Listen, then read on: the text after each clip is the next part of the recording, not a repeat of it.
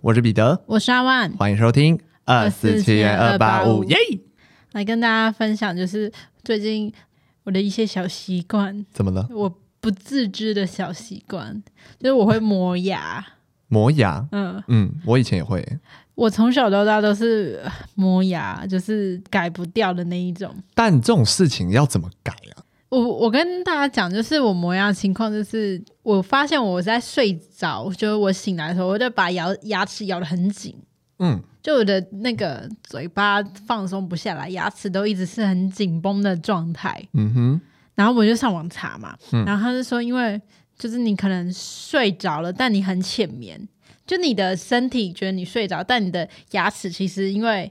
它还醒着，然后所以你就会自然的磨牙，就一直在动这样子。嗯，但我就觉得这样感觉对牙齿不是一个很好的。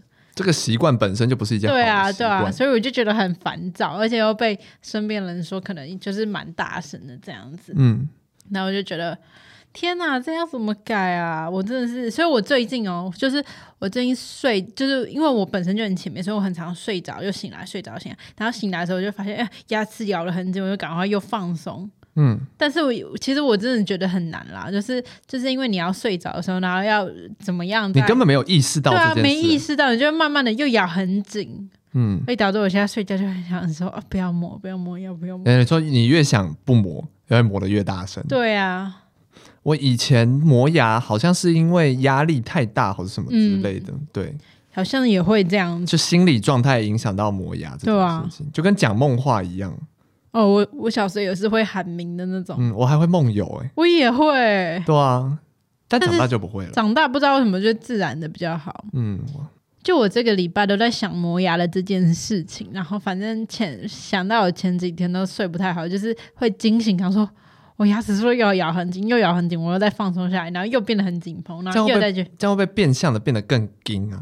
所以我现在就想着算了，我就是尽量就是放松一点睡。嗯，就是把那个作息调整好就好。那我就是这个磨牙真的是，我真的要是改也改不了啊。对啊，磨牙要看什么科啊？如果你真的要看医生的话，是要看什么科啊？我不知道，我真的不知道。有听众知道吗？但大家有，如果有人有磨牙，然后最后成功戒掉的一个案例的话，一定要跟我分享。嗯，因为我觉得这种事情都是不知不觉的就自己结束了。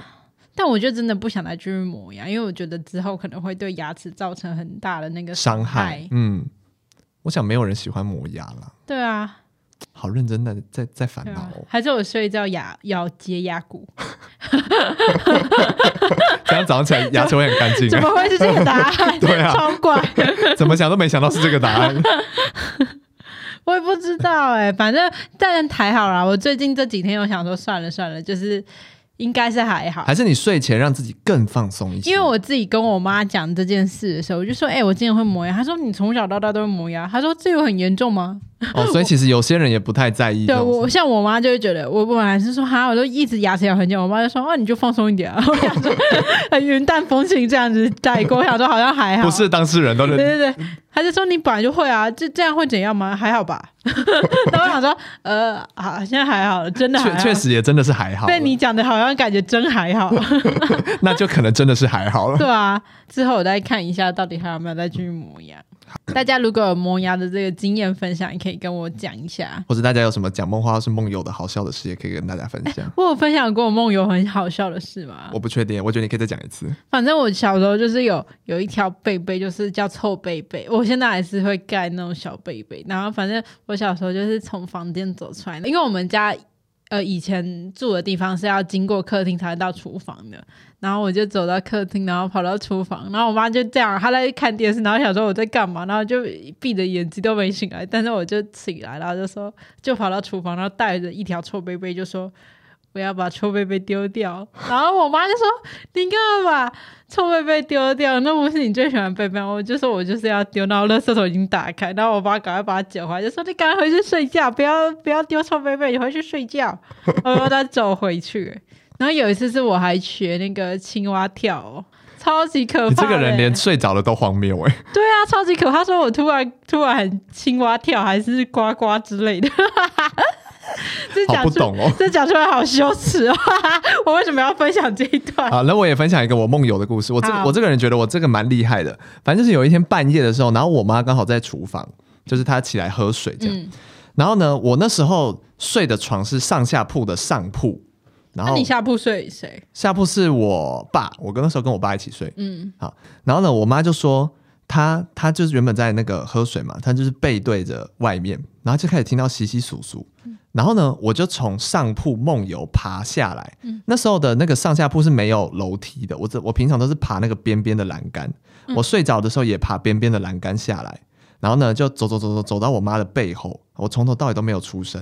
然后我妈就在喝水，然后她一转过去就发现我站在她面前，好可怕，好恐怖片。然后是闭上眼睛的站在她面前，然后她就跟我说：“你要干嘛？”嗯，我就说。没事，然后我又转头再爬回去睡觉。好恐怖！你这样好像中邪。对啊，超级可怕的。哎，好可怕！但这次是唯一一次比较可怕的，可怕的。对，其他都是可能稍微坐起来，哦、然后可能挽挥一下墙啊什么之类，然后就再倒下去睡觉。那是不是好像是一个肌肉记忆啊？我觉得爬上爬下这个应该是应应该是记，因为我那时候也是，我房间到厨房是有蛮大一段距离，然后中间都有柜子、冰箱，对，都不会撞到，对，都不会撞到，然后你就这样闭着眼睛走，而且还有台阶。对啊，啊、哦，好可怕哦！对啊，我觉得我那个真的好可怕，这局变得很悬疑，好可怕、哦。但我接下来分享的事情呢，是我听到的，也是一个很悬疑的故事，不是我本人发生。好，那赶快下来。是我今年听到前三名好听的故事，真的假的？对，好。大家看到标题了嘛？今天的标题是恶邻居。好，我来跟大家分享我听到的这个关于恶邻居的故事。我以为你要，我刚刚以为你还没讲完是恶邻，我想说什么东西啊，吓我一跳。好，那我有一个朋友，他之前在外面租房子的时候是租在那种叫公寓式的住宅，这样从那个楼梯走上去之后呢，它是一个走廊，走廊的底是一户人家，那两侧就是其他户人家嘛。嗯、好，然后呢，有一天晚上，他就在就是大概半夜可能两三点的时候呢。他就突然听到他的房门，他一个人在家，然后他就听到他的房门被敲响了。然后呢，外面是那个某一户就同一层的隔壁隔壁户的一个阿伯，他们是一对夫妻住在那边。然后那对夫妻我忘记阿伯是什么职业，但是那个老婆是做那种八大的，嗯，特种行业这样。然后呢，那个北北就来敲他的房门了。想说半夜两三点怎么会北北来敲他的房门？那他这时候就不太敢，她是女生，她就不太敢开门。然后他就透过那个鱼眼就看到北北在外面，然后那个北北就一直说：“妹妹啊，有事情可以跟你聊一下吗？”然后他心里想说：“半夜两三点有什么事情？好可怕哦，好要聊一下的吗？”北北就一直说：“妹妹啊，你可以开门，我跟你聊一下吗？”然后他只是，然后他就想说，绝对不能开门，绝对不能开门，很危险。他这时候同时就在传讯息给他的哥哥，因为他哥哥住在附近，他就说什么：“你你赶快帮我报警，我感觉我快死了，什么之类的这种。”好可怕哦！因为那个北北手上拿着一个东西，他没有看清，因为他用鱼眼看，他没有看清楚，就是反光会反光的东西。然后他一直说：“妹妹，你可以开门，我跟你聊一下吗？有些有事情想跟你聊一下。”这样，这时候他就想说。要聊一下是吗？他说好，还是我们就这样聊，就隔着门这样聊一下就好。嗯、就他突然就说：“妹妹，你是在报警吗？”然后他就说：“你怎么知道我在？”他没有在报警，可是他是在传讯息嘛。嗯、他然后女生说：“没有啊，没有啊。”他说：“你这样报警的话，阳台那边有什么东西，我没办法保证哦。他外面的阳台是那种宽敞的阳台，是如果有心要有人要躲在里面的话，是真的有人可以躲在阳台。那他女朋友住几楼啊？”就是不是一楼的那种比较高的楼层，这样、嗯、好。然后呢，这时候北北就跟他说：“妹妹啊，你的衣服怎么在我们家洗衣机里啊？”就他想，北北想要跟他聊这件事情，就是，然后他心里想说：“嗯，我怎么会有衣服在你家洗衣机里？”嗯，好。这时候要讲到一个重点是，北北家的洗衣机不在他的房子里面，在那个走廊上的旁边，哦，在外面，就是。我这个朋友的房门旁边就是那台洗衣机，在旁边就是北北家，嗯、这样。然后呢，北北就一直说：“你的衣服怎么在我家洗衣机里面啊？”他心里就想说：“我怎么会有衣服在你的洗衣机里面？”嗯、但他这时候就立刻去衣柜查看一下，他真的有一件衣服不见了。那个我那个朋友真的有一件衣服不见了。嗯。然后北北就一直说：“你怎么有衣服在我家洗衣机里面啊？”然后他就想说：“他真的有一件衣服不见了。”然后他心想说：“难不成是有人进来过吗？就闯进来过，嗯、对，闯进来过。好，这个时候呢，突然北北就说：‘妹妹，你是不是跟房东讲了？’然后他心里就想说：‘没有，没有跟房东讲。’可是这时候发生什么事？房东上来了，房东住在楼下，房东就走上来，然后走上来就说：“谁呀、啊？怎么那么吵？因为半夜两三点。”他说：“然后怎么那么吵啊？干嘛之类的？”然后北北就说：“哦，没有啦，我要跟妹妹讲一下，怎么有衣服在我家洗衣机里面啊，什么之类的。”接着房东就跟北北说：“你是要找你老婆吗？哦，你老婆在我家啦。我刚刚有提到说他老婆是做八大特种行业的嘛，嗯、他老婆那时候在跟房东的儿子交易。哦，对对对对对对。哇，对，重点是为什么他的衣服会不见？然后后来就是反正警察就来了。哇，好混乱哦！这因为真的有报警，警察就来了。嗯、然后来了之后就说：哦，没有，就是北北就跟他说没有啦，就是怎么会有衣服啊什么之类的。后来呢，最后厘清清楚了，我这个朋友家真的有被闯入，是被那个北北的老婆闯入。真的假的？为什么可以闯入？他们家的钥匙跟我这个朋友家的钥匙是同一副锁，啊、可以打得开，所以他是用钥匙开门进来，然后拿了一件他的衣服离开之后回家，然后可能要洗或干嘛，就丢到洗衣机里，被北北被北北发现说有一有他们家他的衣服，所以他就想要来问。怎么会有衣服在我家洗衣机里？嗯、啊，他啊，他手上拿什么？好，他手上拿亮晶晶的是一个塑胶保特瓶。怎么那么可怕、啊？对，但是因为他用鱼眼看，他看不清楚。嗯、这时候呢，他以为是刀子，他以为是刀子，所以他不敢开门。然后这时候呢，警察也是事很大，讲一讲嘛。然后我这个朋友就想说，那这个房子一定是没办法住啦。嗯，就怎么这样子？警察还说啊，没事啦，反正也没发生什么事啊，没关系啦，就这样吧。很可怕，那你 朋友会吓疯哎！我要说，我宁可宁可就是赶快搬去跟我哥住。对他，反正反正好，反正他这房子就是不能住了嘛。然后后面又发生了一些小诡异的事，但就跟北北没什么关系了。好，然后呢就想说，那他要退租了。那我可以问一下，他老婆干嘛闯进他家？就是要偷衣服是吗？他就是可能发现说，哎，你的门我打得开，好怪啊，好可怕。然后他就进去了，然后就可能，然后我朋友还说，因为他拿走那件衣服是一件蛮辣的衣服。啊！你说 他可能想要多拿一件漂亮的衣服什么之类的。好，反正后面他就要退租了嘛。退租之后，他就跟房东退租，可是他发现他联络不上房东，所以呢，他就想说，那他要到底要跟谁接洽这个退租的事情？他就联络到了呃，就是房东的老婆。然后呢，他就说，呃，那我想要退租，要跟房东就是解约这样子。他说，哦，房东死了啊，因为房东已经高龄八十几岁。嗯。然后就说房东死了，然后他说哦，那好，那我这件事情，那接下来要跟谁接洽好呢？他说，那你跟房东的儿子接洽。然后呢，他就打给房东的儿子说，哦，就是呃，那我可能要申请退租什么之类的。然后呢，他就说，哦，那你爸爸状况还好吗？就是他不是过世吗？什么之类的。他说，哦，我爸他没死啊，他在金、啊、他在金门治疗这样。然后隔天就说哦，没事没事就对了哦，好，那我这个后续签约，那就是明天再来跟你签约这样嘛。他说对，你明天再来跟我签约，明天来就签约的时候，他就说那那你爸爸那边状况还好吗？他说哦，我爸死了啊，又死了，前一天还活着，隔天又死了。他们是不是一家的那个精神有点恍惚？我不知道，然后反正就是签约之后，然后就想说哦，然后就过世了，是不是？好好，然后后面又得知说房东没又没死了，然后还。就是现在到底房东是生是死，完全不知道。就不知道。对，而且重点是他解约的那一天，就是北北跟还想说，哎、欸，以后可以来我们家吃饭呐，什么的，还跟我这个朋友说可以来我们家吃饭呐。可是北北当天晚上就连夜搬走了，故事就结束了。好可好好适合拍一部电影哦，对不对？欸、我那时候听到这个故事的时候，我想说，太好听了，太好听了，我真要给这个故事鼓掌。但是我觉得，除了鼓掌之外，也要庆幸你朋友真的没出什么事。对，真的没出事。太可怕了，真的太可怕了，超级可怕。我一定会吓疯哎！而且假设今天他哥哥或是怎么样，就是不在，很可怕。真的很可怕。重点是谁会拿自己家里钥匙去试别人家怎么可不可以打得开呢？所以大家如果邻居很怪，真的不要那个，真的不要想说什么房租或什么之类，你真的可能会有生命危险。对对对。对，所以这个故事就是警惕各位：如果你是租房子，邻居就可以选了；如果你是买房子，邻居没办法选的话，你还是要想办法保护好自己。对对，以上这个故事来跟大家分享我本年度听到前三名好听的故事，希望可以为我们节目再创高峰。真的很好听耶！谢谢这位朋友的，谢谢这位朋友，幸好他还在，对，他现在活得很很很很好。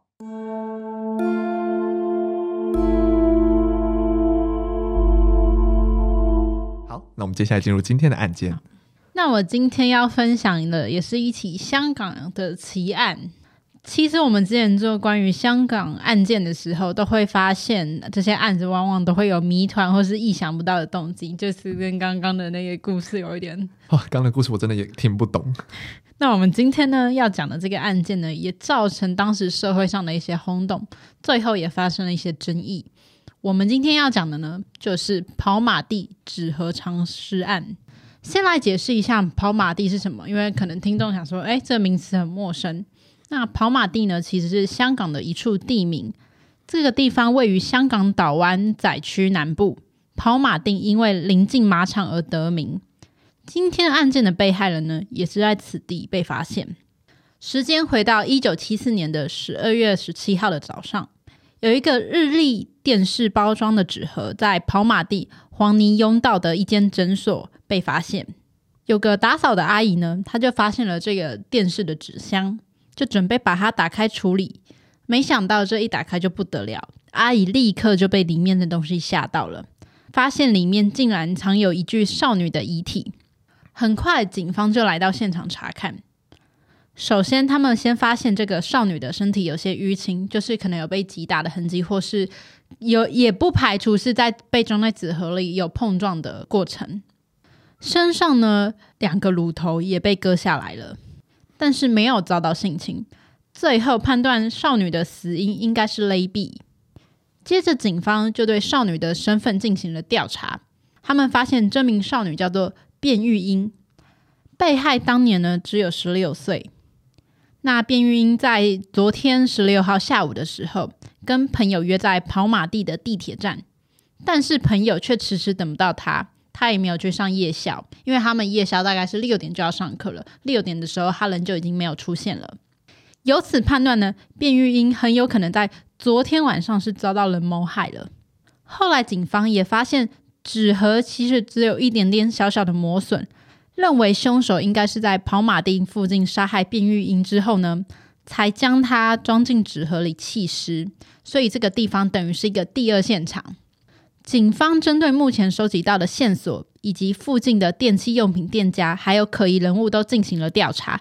前前后后调查了大约八百位民众，但这八百位民民众里面，没有一个是有任何嫌疑的。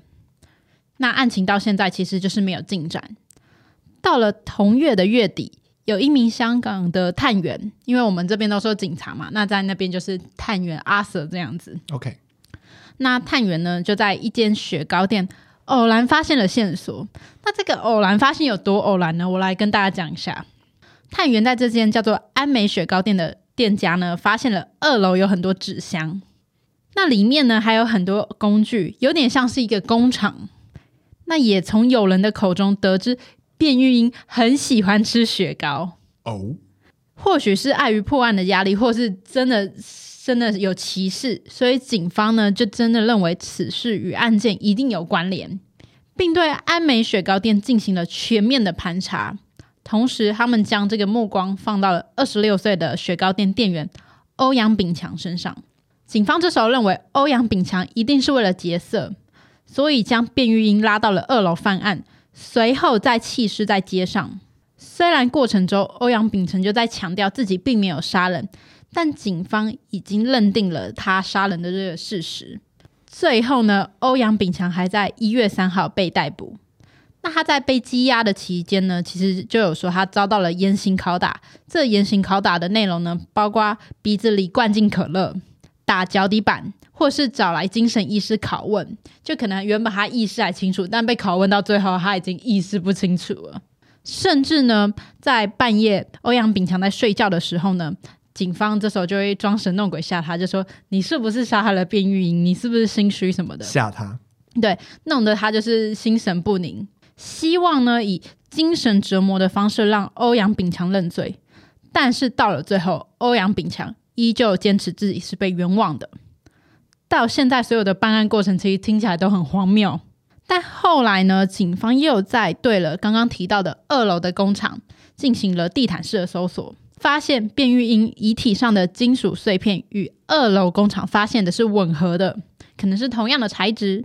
再来，在卞玉英的指甲里面呢，又找到了衣服纤维，不排除她生前其实有奋力的抵抗。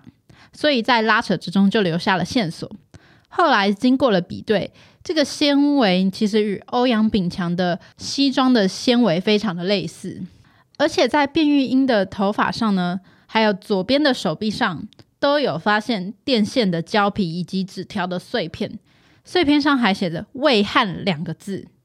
比对之后呢，发现这些证据在二楼工厂上也有出现类似的材质。而且后来有一些证人就指出，就是欧阳炳强有性骚扰前科，但其实这项前科最后是没有遭到证实的。最后呢，不管欧阳炳强怎么解释，警方仍然认定了他就是凶手。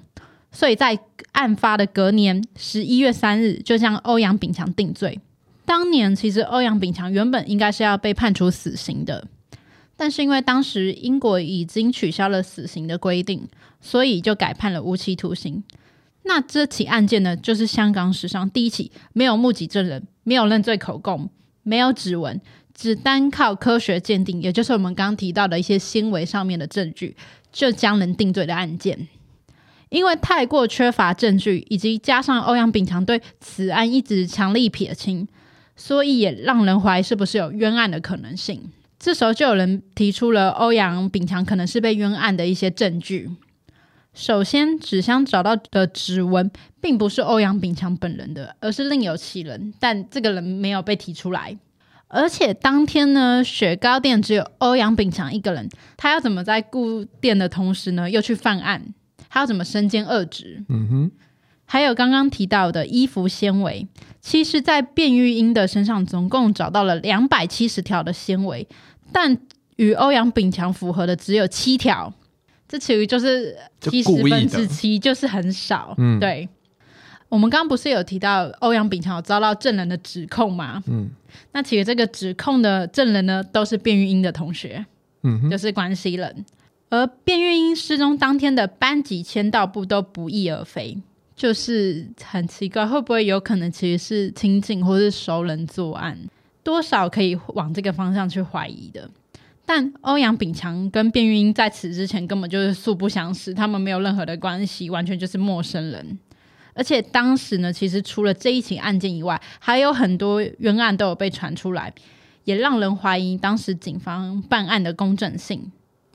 但当时呢，因为警方毕竟势力还是比较庞大的，所以他们认为证据已经足够充分了，就可以将他定罪。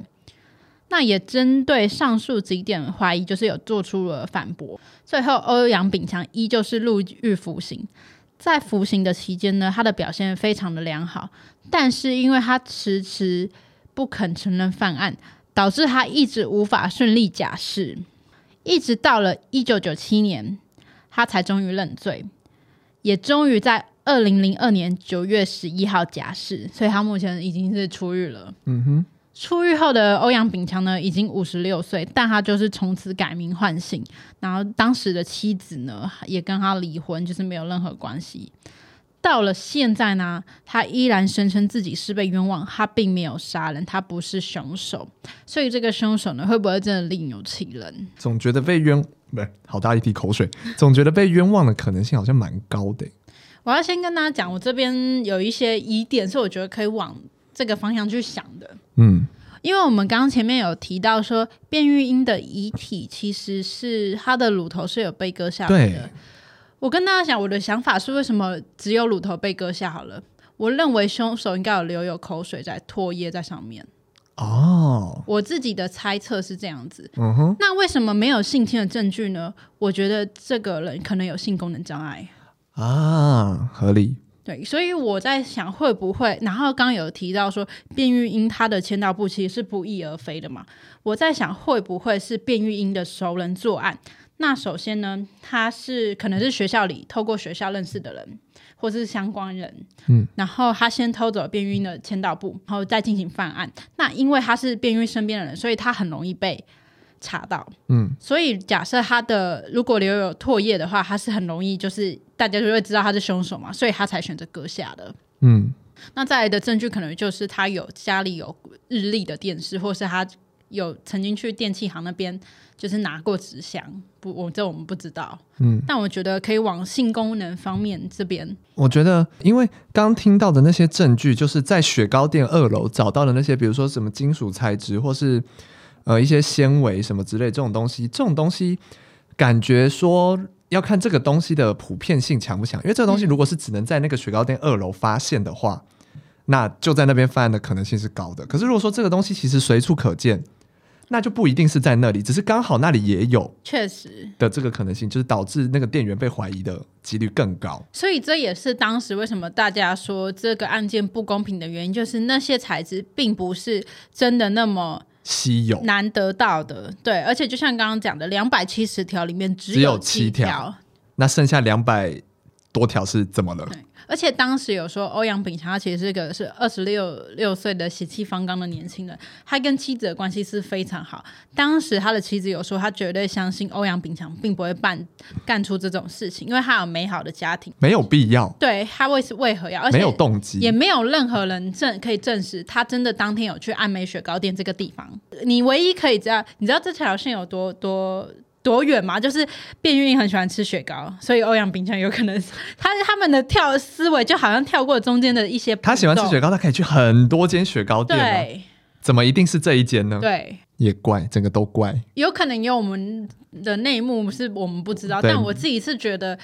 我觉得这样听起来感觉像是熟人犯案，而且因为我看到一些资料，有些有指出，其实卞玉英在跟朋友相约的时候，他在电话里的声音是蛮急促的，嗯，就是感觉有点慌乱，所以会不会在当时他就已经发生了一些事情，或是一些，或是已经在被追或什么之类的？对，就是我们不得而知啊。但我觉得可以期待，就是。